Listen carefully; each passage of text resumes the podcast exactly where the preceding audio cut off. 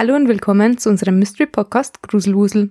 Vorab an dieser Stelle wieder der Hinweis. Wir kommen beide aus dem bayerischen Wald und unterhalten uns normalerweise im Dialekt. Obwohl wir bei unserer Aufnahme versuchen, bayerisch möglichst zu vermeiden, kann es trotzdem passieren, dass uns gelegentlich ein Ausdruck durchrutscht. Bitte seht darüber hinweg, wir geben unser Bestes. Hallo, ich bin Jasmin. Und ich bin Kathi. In unserer heutigen Folge besprechen wir ein Thema, das wir schon wieder mal angekündigt haben.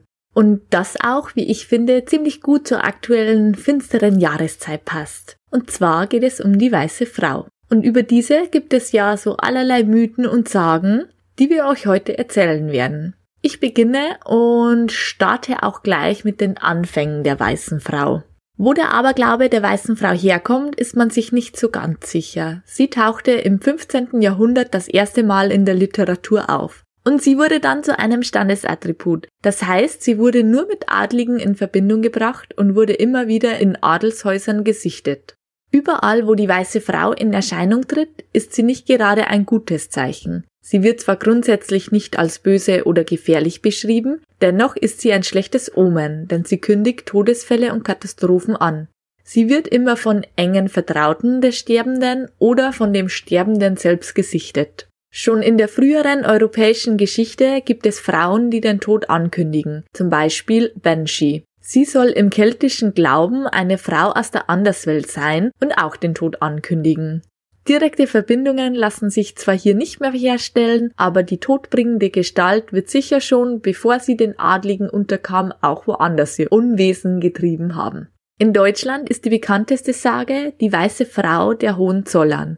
Zu Beginn mache ich hier einen kurzen Exkurs zu den geschichtlichen Hintergründen, dann weiß man auch, wer die Hohenzollern überhaupt waren.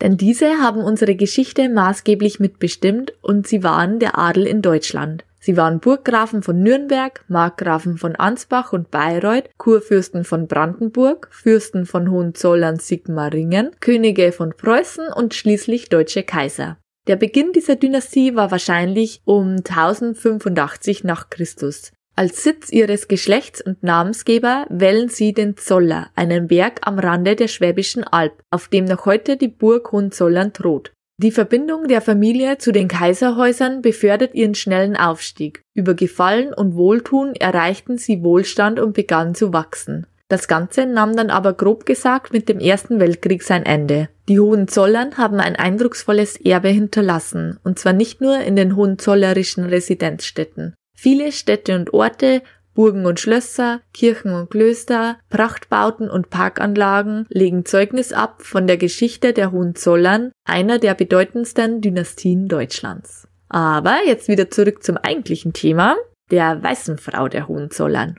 Die weiße Frau war bei den Hochadeligen vor allem im 17. Jahrhundert gefürchtet. Sie tauchte immer wieder in den verschiedenen Burgen der Hohenzollern auf. Es gibt viele verschiedene Geschichten, wer die weiße Frau mal gewesen sein könnte. Aber keine dieser Spekulationen passt ganz hundertprozentig. Auch nicht die bekannteste Geschichte, das ist die Geschichte von Kunigunde. Sie war die verwitwete Gräfin von Orlamünde, die im Plassenburger Raum die Vorgänger der Hohenzoller waren. Kunigunde wurde um 1303 in der Oberpfalz geboren und war 20 Jahre mit Otto IV. verheiratet. Dieser war Burggraf von Plassenburg. Als dieser 1340 starb, verliebt sich die Gräfin in den deutlich jüngeren Albrecht den Schönen. Dieser stammte aus der Familie der Hohenzollern. Albrecht erwiderte ihre Gefühle, sagte zu Kunigunde aber, dass sie sich nicht vermählen könnten, weil vier Augen im Wege stünden. Hier nahm die Witwe fälschlicherweise an, dass es sich hierbei um ihre zwei Kinder ihrer ersten Ehe handelte. Sie tötete ihren Sohn und ihre Tochter mit einer Nadel.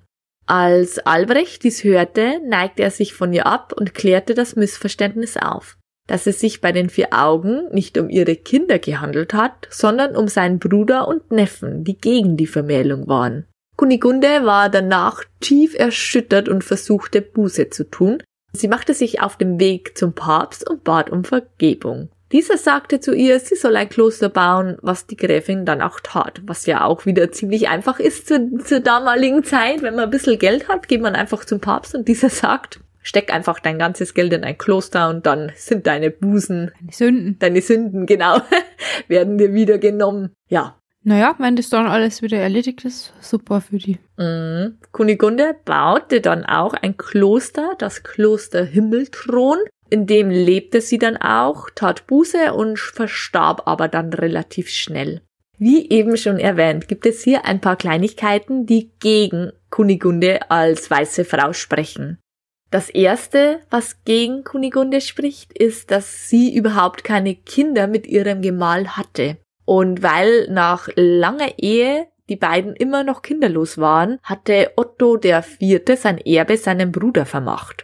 Und bei den Schriften zur Klostergründung liest man auch heraus, dass es sich um einen sehr respektvollen Umgang handelte, was man einer Kindermörderin wahrscheinlich auch nicht zugestehen würde. Die Witwe war eine sehr angesehene Frau. Auch das kann man aus den Schriften herauslesen. Böses Blut zwischen ihr und den Hohenzollern hat es nicht gegeben. Man weiß jetzt also nicht so genau, warum Kunigunde einen so schlechten Ruf hat und warum sie für eine so grausame Geschichte herhalten muss, aber Kunigunde von Orlamünde hat nichts zu so einer Sage beigetragen. Vielleicht musste sie deswegen herhalten, weil die erste weiße Frau kurz nach ihrem Ableben auf der Plassenburg gesichtet wurde. Diese war auch in so typische weiße Witwenkleidung gehüllt, was ja dann vielleicht auch wieder zu Kunigunde führen könnte. Ja, wobei die ja wahrscheinlich keine Witwenkleidung getragen hat. Während ihrer. Ähm, meinst du? Ja, die wird ja nicht gleich nach dem Ableben ihres Mannes da verstorben sein, wenn sie sich zwischenzeitlich schon wieder in einen anderen verliebt hat und. Ja, das weiß man ja gar nicht, ob das stimmt. Naja, okay. Weil, wie gesagt, dies mit den Kindern stimmt ja auch nicht. Also kann ja sein, dass, ja, keine Ahnung. Auf alle Fälle habe ich nachgesehen, man hat halt früher wirklich weiße Kleidung getragen als Witwe. Das war mir auch neu. Hm, ja, wusste ich jetzt auch nicht. Jetzt erzähle ich euch noch ein paar andere bekannte Vorkommnisse, wo die weiße Frau erschienen sein soll. Sie erschien zum Beispiel Markgraf Georg Friedrich I. nach dem Zweiten Markgrafenkrieg 1544, als dieser die völlig zerstörte Plassenburg wieder aufbauen und einnehmen wollte. Die weiße Frau tickte da anscheinend so aus, dass sie ähm, nicht mehr wie sonst beschrieben einfach nur dasteht und ihr Unheil ankündigt, sondern sie tobte umher, rasselte mit Ketten und erwürgte sogar den Koch des Markgrafen. Alles nur, damit dieser nicht einzog. Und danach ist er auch tatsächlich nicht eingezogen. Was ich auch eine ziemlich witzige Story finde, dass man das einfach der weißen Frau zuschreibt. Naja, aber wenn die schon mit Ketten rasselnd durch die Burg zieht, dann kann man ihr ruhig auch so einen Mord zugestehen. Ja. 1598 wurde die Weiße Frau dann auch erstmals auf einer anderen Burg als der Plassenburg gesichtet, im Berliner Stadtschloss. Denn die Weiße Frau hatte Johann Georg von Brandenburg acht Tage vor seinem Tod besucht. Man nahm an, dass es sich hierbei um Anna Südows handelte. Sie war die Mätresse seines Vaters, man sperrte diese ein und die verstarb dann auch in Haft. Die Weiße Frau erschien 1688 auch einem Vertrauten des großen Kurfürsten Friedrich Wilhelm I., kurz bevor dieser auch starb. Der Glaube und die Angst vor der weißen Frau hatten sich damals schon so verbreitet, dass genau dieser Kurfürst sogar in seiner Herrschaft die weiße Frau aktiv gejagt hatte. Wie hat er das gemacht? Also wie jagt man einen Geist? Also wie jagt man hm, damals einen Geist vor allem, weil der wird jetzt kaum hm. so elektromagnetische Strömungen gemessen haben oder eine Nachtsichtkamera aufgestellt haben. Keine Ahnung, auf alle Fälle hatten sie schon ziemlich Angst, dass die weiße Frau ihm unterkommt und deswegen wurde sie schon vorher gejagt. Die weiße Frau erschien auch nicht ähm, den Kurfürsten Friedrich Wilhelm I. persönlich, sondern einem Vertrauten von ihm. Und als dieser sie an der Treppe stehen sah, beschimpfte er sie. Zitat, du alte sakramentische Hure, hast du nicht genug Fürstenblut gesoffen, willst du noch mehr haben? Die weiße Frau, nicht zu Scherzen aufgelegt, schubste ihn kurzerhand von der Treppe, worauf dieser dann einige Knochenbrüche erlitt. Das ist aber dann auch relativ gnädig dafür, dass sie so ein rachsüchtiger Geist ist, der da regelmäßig, mm. beziehungsweise wer weiß, ob sie rachsüchtig ist, aber wenn sie den Tod ankündigt, dann hätte sie ihm ja auch anderes zufügen können, als ihn nur da runter zu schubsen. Ja, Auch eine Geschichte aus dem 15. Jahrhundert lässt darauf schließen, wie weit die Sage und die Geschichten der Weißen Frau schon verbreitet waren, denn als die Plassenburg belagert war, spazierte eine junge Frau ganz in weiß gekleidet durch das feindliche Lager, um Pulver und Salben ins Schloss zu schmuggeln. Die Belagerer ließen sie auch durchpassieren, aus Angst davor, dass eben diese Frau ihren Untergang ankündigt. Ob diese Geschichte wirklich wahr ist, weiß man nicht so genau, aber Fakt ist, dass die Burg wirklich besetzt war und dass Graf Friedrich Zwölfte wirklich Pulver und Salben in die Burg schmuggeln lassen wollte. Auch im Jahre 1888 erschien die Weiße Frau auf der Plassenburg sowohl Kaiser Wilhelm I. als auch seinem Sohn Friedrich III. und beide starben kurz nach der Sichtung. Ich möchte jetzt noch kurz die letzte Sichtung der Weißen Frau in Berlin erzählen. Und zwar war das am 31. Januar 1945 und da erblickte sie ein Nachtwächter. Drei Tage später wurde dann das Schloss im Weltkrieg niedergebombt. Starb da der Nachtwächter dann auch? Mm, keine Ahnung, das weiß ich jetzt nicht, ob der Nachtwächter dann auch starb, aber sie hat halt wieder das Unheil angekündigt. Mhm. So Sagen und Mythen zur weißen Frau gibt es nicht nur in Deutschland, sondern auch verstreut in ganz Europa und auch der ganzen Welt. Es gibt eine weiße Frau in Österreich, da trieb sie ihr Unwesen in der Burg von Bernstein. Das war Bertha von Rosenberg. Ist das ein Fakt, weil du das so erzählst? So? Du weißt, die weiße Frau von Bernstein war die Bertha von Rosenberg. Man geht davon aus, dass sie die Bertha von Rosenberg ist. Aus einem Grund, ich kann, ich kann dir die Fakten erzählen. Erzähl mal. Weil, wenn man sie sieht, dann steht sie immer winkend an einer Treppe ähm, vor der Kapelle und sie möchte, dass man ihr folgt. Und jetzt hier der Fakt, warum es wahrscheinlich Bertha sein wird. Die eine Hand winkt und die andere Hand ähm, hat sie immer an dem Hals und da will sie eine Wunde verdecken, weil die Geschichte von Bertha geht ins 16. Jahrhundert zurück. Da hatte die Burg einem ungarischen Schlossherrn gehört. Dieser hatte seine Frau bei einem Seitensprung mit einem Bediensteten erwischt, woraufhin er sie mit einem Dolch in den Hals erstach. Und ließ sie dann auch noch in den Brunnen werfen, genau. Mhm. Und was passiert, wenn man ihr dann nachfolgt? Hm, das weiß ich nicht. Wahrscheinlich sollte man beten. Mhm. das weiß ich jetzt nicht. Ähm, aber sie steht vor der Kapelle. Aber ist ihr dann noch nie jemand gefolgt? Das ist ja schon ein Versäumnis, oder? Läufst du da dann davon oder würdest du nicht folgen, wenn dir so ein Geist mm, zuwinkt? Also wenn mir der Geist zuwinkt, würde ich sicher nicht hingehen. Du würdest zurückwinken und sagen, huhu! Nein, Hallo Bertha! Ich würd, nein, ich glaube, ich würde einfach kehrt machen und würde sagen, nicht mit mir. Tschüss. Das ist aber Fehler, wie du ja eigentlich weißt. Ja, ja, ja, ja. Kommen wir ja auch dann noch gleich genau. drauf bei meinen Stories. Genau, aber das ist jetzt, jetzt was anderes, wenn sie in der Burg einem begegnet. Aber zum Glück gehe ich eh nicht so oft durch Burgen. Ja, ähm, die Bertha wurde auch relativ aktuell, aktuell in Anführungsstrichen natürlich nochmal gesehen, aber ich finde jetzt schon 1912 ist jetzt nicht so lange her. Deine Definition von aktuell ist auch sehr ja, ausufernd. Ähm, wenn man sagt, sie wurde im 16. Jahrhundert, ist die Story passiert, dann ist jetzt 1912 schon eher aktuell. Und ja, aber auch schon über 100 Jahre her, also aktuell. Ja, 19, jetzt warte mal, kurz, warte mal, kurz, also 1912 äh, und vor, kurz vor dem Ersten Weltkrieg. Toll.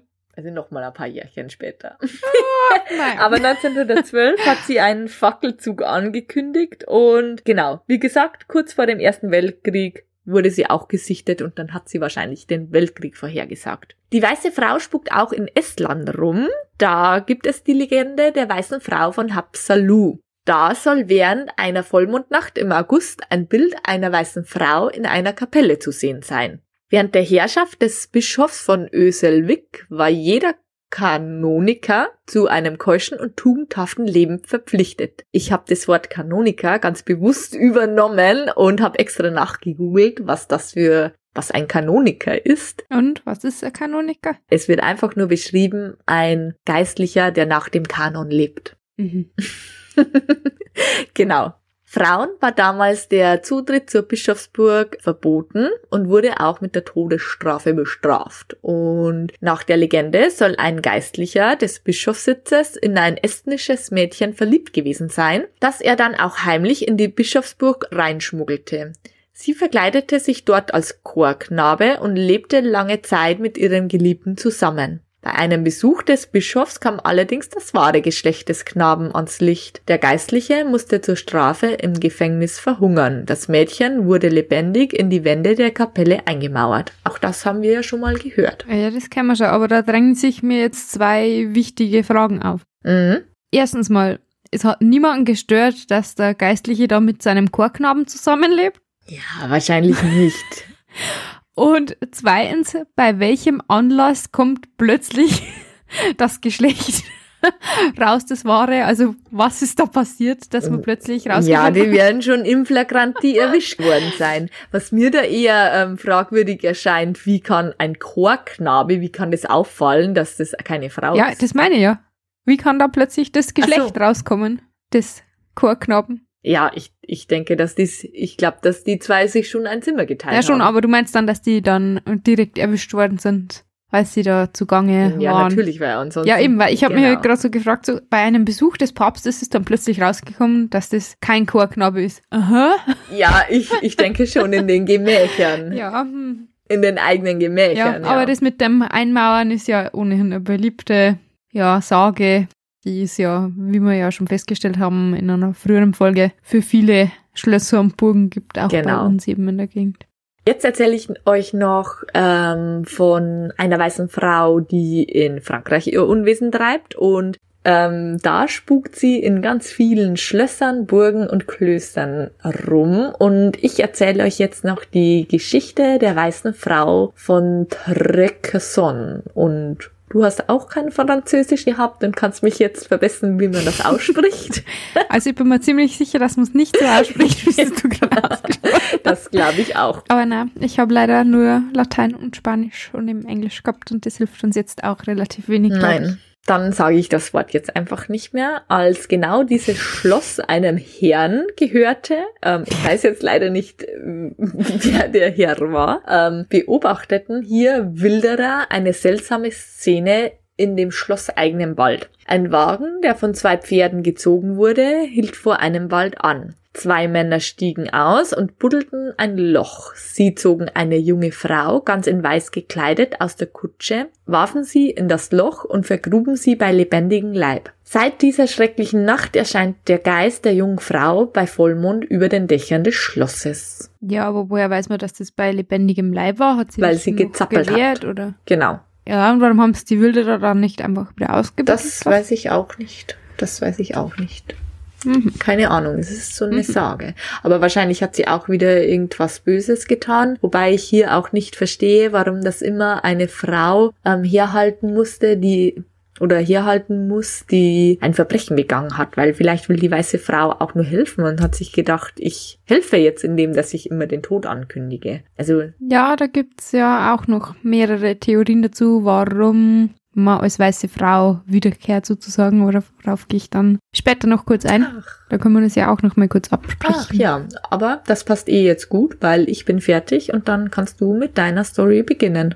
Ah ja, okay. Dann übernehme ich auch gleich. Ja, und wie du schon erwähnt hast, es gibt ja unglaublich viele Geschichten von weißen Frauen und zwar eben nicht nur in Deutschland oder in Europa, sondern äh, rund um die Welt. Und die weiße Frau kommt, was eigentlich logisch ist, nicht nur in Sagen und Legenden vor, sondern mittlerweile eben auch in Filmen und Serien oder halt eben auch in der Literatur. Und deswegen habe ich jetzt auch mal eine ganz andere Herangehensweise als du gerade mit deinem historischen Hintergrund. Ähm, mir ist nämlich als erstes bei der Recherche oder bei der Vorbereitung der Folge eine Serie eingefallen, bei der auch eine weiße Frau vorkommt. Und zwar nämlich Supernatural. Ich weiß nicht, ob du das geschaut hast, Jasmin. Mm, Geschaut habe ich es nicht, aber ich weiß, dass die erste Folge von der weißen Frau ähm, handelt. Ja, ich habe es nämlich eigentlich auch nicht geschaut, sondern nur so fünf oder sechs Folgen oder sowas. Also habe auch nur mal kurz reingeschaut. Ähm, aber wie du schon sagst, die Woman in White ist gleich in einer der ersten Folgen das Hauptparanormale Wesen sozusagen, weil ähm, die wechseln ja da durch mit verschiedenen Dämonen, Sagengestalten und so weiter. Und auf die Serie will ich eben gar nicht groß eingehen, weil ich sie, wie gesagt, eben auch nicht geschaut habe. Aber die Darstellung bzw. die Beschreibung der Woman in White im Supernatural Fan-Wiki, die finde ich schon ziemlich interessant und die basiert sogar auf einer wahren Legende oder beziehungsweise auf einer real existierenden Legende. Aber dazu gleich dann noch mehr. Erstmal nur zur Darstellung der weißen Frau bei Supernatural. Die Woman in White war da zu ihren Lebzeiten eine Frau, die von ihrem Mann oder ihrem Partner betrogen worden ist und aus diesem Grund tötete sie dann die gemeinsamen Kinder und im Anschluss daran sich selbst. Entsprechend geht sie dann als Geist um, ganz oft in der Nähe von Gewässern, weil sie die Kinder ertränkt haben soll oder in der Nähe von Straßen. Außerdem tötet sie in der Serie jeden untreuen Mann und lässt ihn verschwinden. In der Serie ist es dann auch so, dass sie aktiv versucht, Männer zu verführen und wenn diese nicht darauf anspringen, dann wird sie wütend und greift die Männer an. Also entsprechend in dem Szenario hat man als Mann dann eigentlich schon ohnehin verloren, weil egal ob mhm. du jetzt dann untreuer Mann bist oder nicht drauf eingehst, ja, wenn du so einer weißen Frau wie bei Supernatural begegnest, dann hast du eigentlich ohnehin verloren. Pech gehabt sozusagen. ja. ja. Und diese Beschreibung der Woman in White in der Serie ist vermutlich an eine mexikanische bzw. an eine lateinamerikanische Sagengestalt mit dem Namen La Llorona angelehnt. Und diese La Llorona ist eben auch eine weiße Frau und übersetzt heißt ihr Name die Weinende oder die Wehklagende. Laut der Legende weint sie um ihre Kinder, die sie in einem Fluss ertränkt haben soll, beziehungsweise die in einem Fluss ertränkt worden sind. Also da kommt es ganz drauf an, wo man die Sage hört oder wer die Sage erzählt. Entsprechend erscheint sie nach dieser Sage meist auch in der Umgebung von Gewässern wie im Flüssen, wie eben erwähnt auch gerade schon in der Serie. Ihr Erscheinen ist außerdem meist ein Vorbote für den Tod oder für schwere Krankheiten, was auch typisch für weiße Frauen ist, haben wir von dir ja auch gerade schon erfahren, aber das wird sich später auch nochmal zeigen. Ihre Sage ist auch schon mehrere Jahrhunderte alt, also es ist jetzt keine neuere Legende oder Urban Legend, aber La Llorona wird auch heute offenbar immer noch wieder mal gesichtet und deswegen möchte ich dir bzw. euch an dieser Stelle jetzt auch kurz ihre Legende erzählen. La Llorona wird als junge, wunderschöne Frau beschrieben, meist hat sie den Namen Maria oder Rita. Sie ist immer weiß gekleidet und hat oft ein Braukleid an oder ist halt allgemein wie eine Braut, hergerichtet mit Schleier und Co. Je nachdem, aus welcher Gegend die Sage herkommt, beziehungsweise je nachdem, wo man die Sage erzählt, gibt es unterschiedliche Hintergrundgeschichten. Meist geht die Story aber so. La Llorona war eine wunderschöne Frau, die sich vor Verehrern kaum retten konnte. Sie wünschte sich aber einen besonders schönen, reichen und mächtigen Mann, mit dem sie viele Kinder bekommen wollte. Und tatsächlich kam es dann auch so. Sie heiratete einen reichen, mächtigen und gut aussehenden Mann. Dieser stellte sich aber schnell als die falsche Wahl heraus. Schon bald nach der Hochzeit begann er, sie zu betrügen. La Llorona wusste davon nichts, wurde schwanger und bekam mehrere Kinder. In der Zwischenzeit zog der Mann sogar aus dem gemeinsamen Haus aus, um mit seiner Affäre zusammen zu sein. Je nach Story erzählte er seiner Frau, dass er entweder wegen seines Berufs woanders tätig sein musste oder dass seine Familie ihn dazu zwang, woanders zu leben. Jedenfalls kam La Llorona irgendwann dahinter, dass sie von ihm belogen und betrogen wurde und in manchen Geschichten berichtete der Mann es ihr sogar selbst, in anderen kommt sie irgendwann einfach selbst drauf. Wie das halt so ist nach solchen Geschichten, war sie wütend und gekränkt und verlangte von ihm, dass er seine Affäre beenden würde, da sie sie ansonsten öffentlich machen würde. Das wollte sich der Mann allerdings nicht gefallen lassen, weshalb er ihr ebenfalls drohte, dass er ihr das Haus und die Kinder wegnehmen würde, wenn sie ihn nicht gehen lassen würde. Und er soll auch die gemeinsamen Kinder bedroht haben. Als ihr Mann die Kinder bedrohte, soll La Llorona wahnsinnig geworden sein. Sie drohte ihrem Mann damit, die Kinder zu töten, wenn er seine Drohungen nicht einstellen würde. Der Mann lachte sie aus, doch am nächsten Tag fand er seine Frau und die Kinder tot im nahen Fluss vor. La Llorona hatte die Kinder ertränkt und sich anschließend selbst in die Fluten gestürzt. Es gibt aber auch andere Geschichten, in denen der Mann die Kinder und seine Frau getötet haben soll. Jedenfalls ist es immer so, dass La Llorona seit ihrem Tod als Geist umgeht. Da gibt es allerdings dann auch wieder mehrere Versionen. In einer Version soll sie beispielsweise untreuen Ehemannen nachstellen und diese töten, wie es eben auch bei Supernatural der Fall ist. In einer anderen Version versucht sie ihre getöteten Kinder wiederzufinden. Da gibt es dann auch noch die Variante, dass sie neidisch auf alle glücklichen Familien ist und deswegen versucht, diesen Familien ihre Kinder wegzunehmen. In vielen Gegenden werden Kinder daher davor gewarnt, abends alleine zu nah am Flussufern zu spielen, weil La Llorona sonst erscheinen und sie in die Fluten ziehen könnte. Gelegentlich erscheint sie scheinbar auch jungen Männern und fragt sie, wo ihre Kinder sind. Der Befragte muss dann antworten, sie spielen noch im Fluss, damit La Llorona zum Fluss zurückkehrt. Wenn der befragte Mann ihr keine Antwort geben kann, dann ertränkt La Llorona ihn. Also das ist jetzt mal eine Ursprungsgeschichte einer weißen Frau. Es gibt aber natürlich noch jede Menge mehr Hintergrundstories. Nur das Motiv von den ertränkten Kindern, das findet man sehr häufig und findet man auch bei deutschen Sagengeschichten häufiger. Wie es auch bei dir der Fall war, werden viele weiße Frauen beispielsweise in der Nähe von Burgen oder auf den Burgen direkt gesichtet. Und solche weißen Frauen kennen wir ja auch schon, nicht aus deiner Erzählung heute, sondern auch von unserer siebten Folge zu den niederbayerischen Geistergeschichten. Da habe ich nämlich schon erzählt, dass auch im Schloss Fürsteneck schon mehrfach eine weiße Frau gesichtet wurde. Und bei der soll es sich entweder um eine in der Nähe hingerichtete vermeintliche Hexe mit dem Namen Aphrodite handeln oder alternativ um die Frau eines Ritters, die des Ehebruchs beschuldigt und deswegen in der Burg eingemauert wurde. Ja, auch das Einmauern haben wir auch schon festgestellt, ist auch ein mhm. wiederkehrendes Motiv, das man immer wieder findet. Ja, Oft ist die weiße Frau in diesen Geschichten also eine Frau aus der Gegend um der Burg, der etwas angetan wurde, oder eben ein Burgfräulein, dem ebenfalls irgendwas angetan wurde. Die weiße Frau ist aber oft auch gerne mal eine Burgbewohnerin, die sich zu Lebzeiten etwas zu Schulden kommen hat lassen und die ihre Sünden jetzt als Geist büßen muss. Bei dieser Version ist dann auch eine recht beliebte Erzählung, dass die Frau ihre Kinder ertränkt hat, ertränken wollte oder eine Magd mit dem Ertränken der Kinder beauftragt hat. Daraufhin wird sie dann hingerichtet oder zumindest weggejagt, muss dann aber wieder als Geist auf der Burg umgehen. Und wenn man sich jetzt mal den geschichtlichen Hintergrund da ein bisschen anschaut, dann ist es ja wirklich so, dass auf Schlössern und Burgen früher häufig Gerichtsprozesse abgehalten wurden. Und weil dort eben dann auch oft Menschen hingerichtet wurden, dann kann das wahrscheinlich als Grund angesehen werden oder wird zumindest als Grund vermutet, warum sich dort solche geisterhaften Erscheinungen häufen und das ist jetzt nicht mehr auf weiße Frauen speziell bezogen, sondern überhaupt auf so Geistererscheinungen, wie sie manche ja häufiger zu haben scheinen. Mhm. Weißt ja, was ich von Geistern halt, aber so wird das eben. Ja, ja, anlegen, also darauf anlegen würde ich es jetzt auch nicht unbedingt. Ja, anlegen drauf. Definier es drauf anlegen. Ich sag nur so, ich bin halt so kein, kein sonderlicher Geistergläubiger. Mhm. Andererseits, wenn mir irgendwas passiert, dann liegt auch der Fracht sehr neu. genau. Ja. So mal so, mein Verstand wehrt sich gegen die Vorstellung von Geistern. Okay. Aber mein Herz sagt was anderes. ja. Genau, also das ist mal eine andere Art weißer Frau, also die auf dem Burgen umgeht. Ich glaube, da gibt es mhm. dann auch noch graue Burgfräulein, ganz gerne. Die können wir vielleicht auch mal in einer eigenen Folge noch besprechen. Eine wieder andere Art von weißer Frau wird häufig neben Straßen gesichtet und dabei ganz gerne neben viel befahrenen Straßen. Und da gibt's dann wieder mehrere Theorien, warum weiße Frauen ausgerechnet dort, also neben den Straßen, auftauchen. Und da spielt jetzt auch das, was wir kurz schon angesprochen haben, eine Rolle, nämlich ob die weiße Frau einem eigentlich was Böses will oder nicht. Eine Theorie lautet beispielsweise nämlich, dass eine Frau, die als weiße Frau umgeht, bei einem Verkehrsunfall getötet wurde. Und weil so ein Unfall eben so unerwartet und plötzlich stattfindet, deswegen kann sich die junge Frau dann nicht damit abfinden, dass sie jetzt tot ist. Entsprechend geht sie dann als Geist um, weil sie keinen Frieden damit machen kann, dass sie eben nicht mehr zu den Lebenden zählt. In diesem Fall wäre die weiße Frau dann einfach ein verlorener Geist, könnte man sagen vielleicht, der den Weg ins Jenseits einfach nicht findet oder nicht gehen will.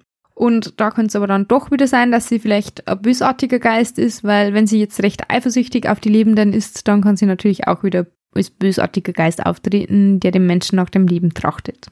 Eine andere Theorie ist, dass eine weiße Frau bei einem Verkehrsunfall getötet wurde, wobei der Unfallfahrer Fahrerflucht begangen hat. Deswegen wartet sie so lange an der Unfallstelle, bis der Fahrer wieder zurückkommt. Und das ist dann auch der Grund dafür, warum vor allem auch Autofahrer häufig weiße Frauen sehen, weil diese eben nach den Autofahrern Ausschau halten, um den Unfallfahrer dann zu identifizieren. Und in diesem Fall wäre sie dann auch nur für den Unfallfahrer gefährlich oder ein bösartiger Geist. Und für alle anderen wäre sie einfach nur so eine geisterhafte Erscheinung, die aber jetzt auch nichts Böses im Sinn hat.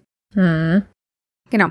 Dann gibt es aber auch noch eine dritte Theorie und die wäre, dass eine weiße Frau der Geist einer ermordeten Frau ist, die in der Nähe der Sichtungsstelle verscharrt wurde. Die Seele der Frau wäre dann so lange an den Ort gebunden, bis ihr Mörder gefasst wurde oder alternativ dann auch ganz gerne, bis ihr Leichnam gefunden und in geweihter Erde, also auf einem Friedhof, beigesetzt wurde. Natürlich ist die weiße Frau dann aber nicht unbedingt an eine Straße gebunden, sondern die wird dann einfach in der Nähe ihres Grabes umgehen und ja, das wäre dann auch wieder kein bösartiger Geist vermutlich, wenn es so gekommen ist, weshalb sie da umgehen muss. Mittlerweile gibt es eben auch schon eine Urban Legend zu weißen Frauen, die in sehr vielen Gegenden erzählt wird und äh, ja, das ist bei uns in der Gegend auch der Fall. Dabei tritt die weiße Frau nämlich als Phantomanhalterin auf. Mm, da geht die Geschichte so oder es läuft eigentlich immer so ab, dass der Autofahrer neben der Straße eine Anhalterin entdeckt, die jetzt gar nicht unbedingt als weiße Frau gekleidet sein muss oder als Geistererscheinung auffallen muss, sondern die schaut oft auch ganz einfach normal aus und wenn der Autofahrer dann anhält und die Frau mitnimmt, dann verschwindet sie während der Fahrt aber plötzlich spurlos, also so als würde sie sich in Luft auflösen. Weil du jetzt gesagt hast, die schaut ganz normal aus, aber die ist schon weiß gekleidet. Hm, na, muss nicht unbedingt so sein. Das heißt, wenn jetzt einfach eine Frau am Straßenrand steht, dann soll ich stehen bleiben und soll bei Nacht, genau. Nein, da bin ich aber raus. Ich sage, also die, die sieht da normal aus und fällt jetzt gar nicht weiter so als Geistererscheinung ab. Das kenne ich schon anders. Ich kenne sie entweder schwarz oder weiß gekleidet und. Gibt's auch noch, ja. Ja, da gibt's ja mehrere verschiedene Geschichten. Dass man da eben stehen bleiben muss und sie fragen muss, ob sie mitfahren will. Ansonsten Genau. Geht, geht die Story schlecht aus. Genau, da gibt's eben auch noch die andere Story, die du ja jetzt eben mhm. auch schon erwähnt hast. Weil wenn man nämlich die Anhalterin neben der Straße stehen sieht, aber es nicht anhält, um sie mitzunehmen, dann resultiert das Ganze häufig in einem Autounfall. Und deswegen, wenn man eine weiße Frau des Nächtens im Wald an der Straße stehen sieht, soll man sie mitnehmen. Aber wie gesagt, ich habe heute auch gelesen, dass sie auch nicht unbedingt als weiße Frau gekleidet sein muss oder halt auch nicht unbedingt ah, auffällig sein muss, mhm. sondern auch ganz normal wirken kann. Aber mal abgesehen davon, äh, ja, welche Frau geht mitten in der Nacht irgendwo allein an der Straße entlang. Das ist ja dann eher schon ein bisschen. Ja, da gibt's ja irgend solche. Ja, solche ähm, Urban Legends, dass das so ist, Köder. Nein, aber solche äh, Bösewichte, die irgendeinen Unfall vortäuschen, dass man stehen ja, bleibt ja. und dann das, das ist ja auch so Urban Legend eigentlich. Die ja angeblich Na, jedem ja. Freund von einem Freund mir passiert sein soll. Naja.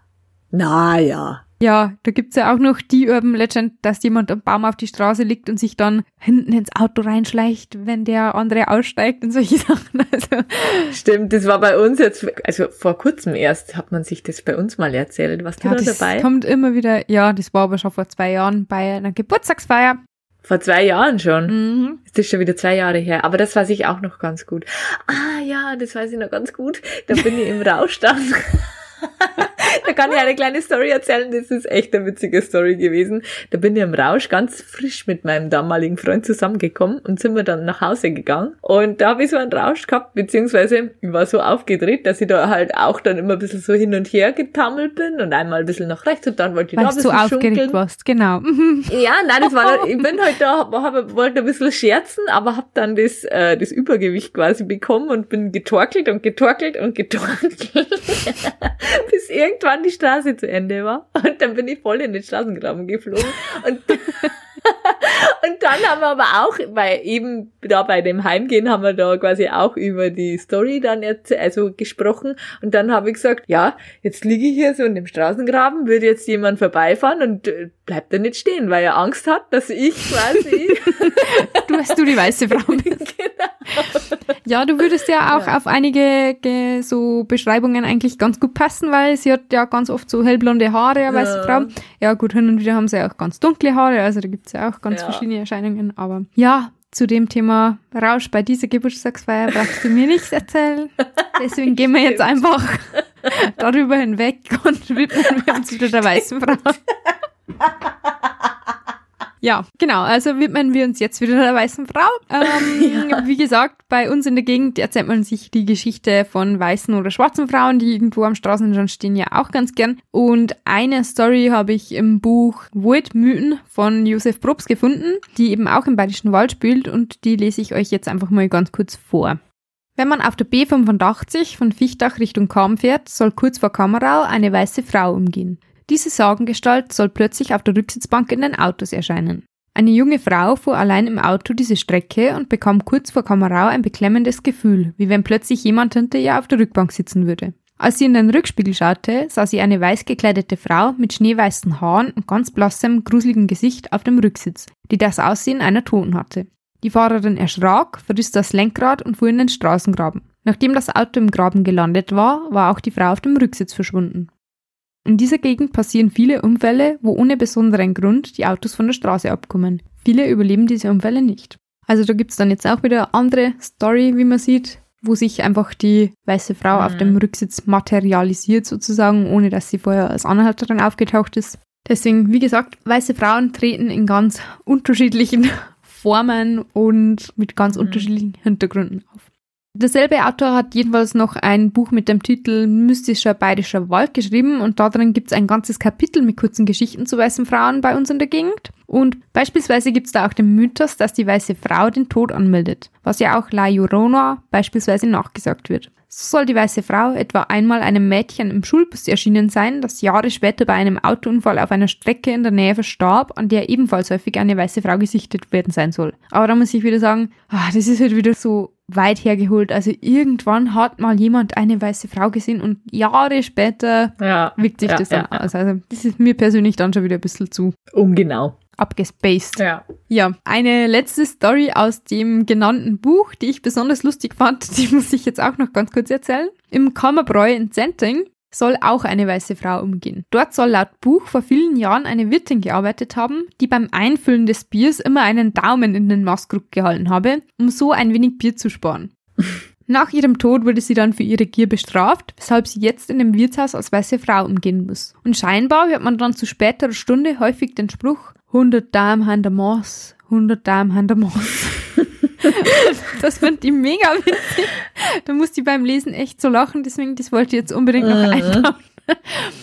Ja, aber ich glaube, über weiße Frauen könnte man wirklich wahrscheinlich stundenlang reden, weil es die Erscheinung eben so extrem häufig und in so vielen verschiedenen Ländern und Gegenden gibt. Und äh, deswegen würde ich jetzt eigentlich auch vorschlagen, dass wir an dieser Stelle vielleicht jetzt einfach Schluss machen und dass wir eben mit dieser witzigen Anekdote jetzt abschließen sozusagen. Ist ja vielleicht auch mal eine ganz nette Abwechslung, wenn wir sonst immer so von, von ungelösten Mordfällen oder irgendwas erzählen, dann haben wir heute diesmal ein bisschen eine lustigere Story. Genau, und vielleicht können wir ja auch ein anderes Mal dann noch über schwarze oder eben graue Frauen bzw. Geistererscheinungen sprechen, die der weißen Frau ja auch recht häufig ähneln. Genau. Gibt es bei uns in der Gegend ja auch wieder so eine Mhm. Story zu der schwarzen Frau. Könnte man vielleicht auch nochmal aufgreifen. Genau, aber wir würden uns freuen, wenn ihr uns bitte bei iTunes bewerten würdet. Also ihr könnt uns natürlich auch gerne auf anderen Podcast-Plattformen wie Podimo oder so bewerten, aber iTunes ist halt die Podcast-Währung sozusagen. bitte, bitte, bitte. bitte. Na, nachdem Jasmin jetzt so nett bitte gesagt hat, muss ja jetzt jeder bewerten. Wenn ihr noch irgendwelche Fragen, Wünsche oder Anmerkungen habt, dann sendet uns eine Nachricht an Kathi. Info at gruselwusel-podcast.de, also gruselwusel.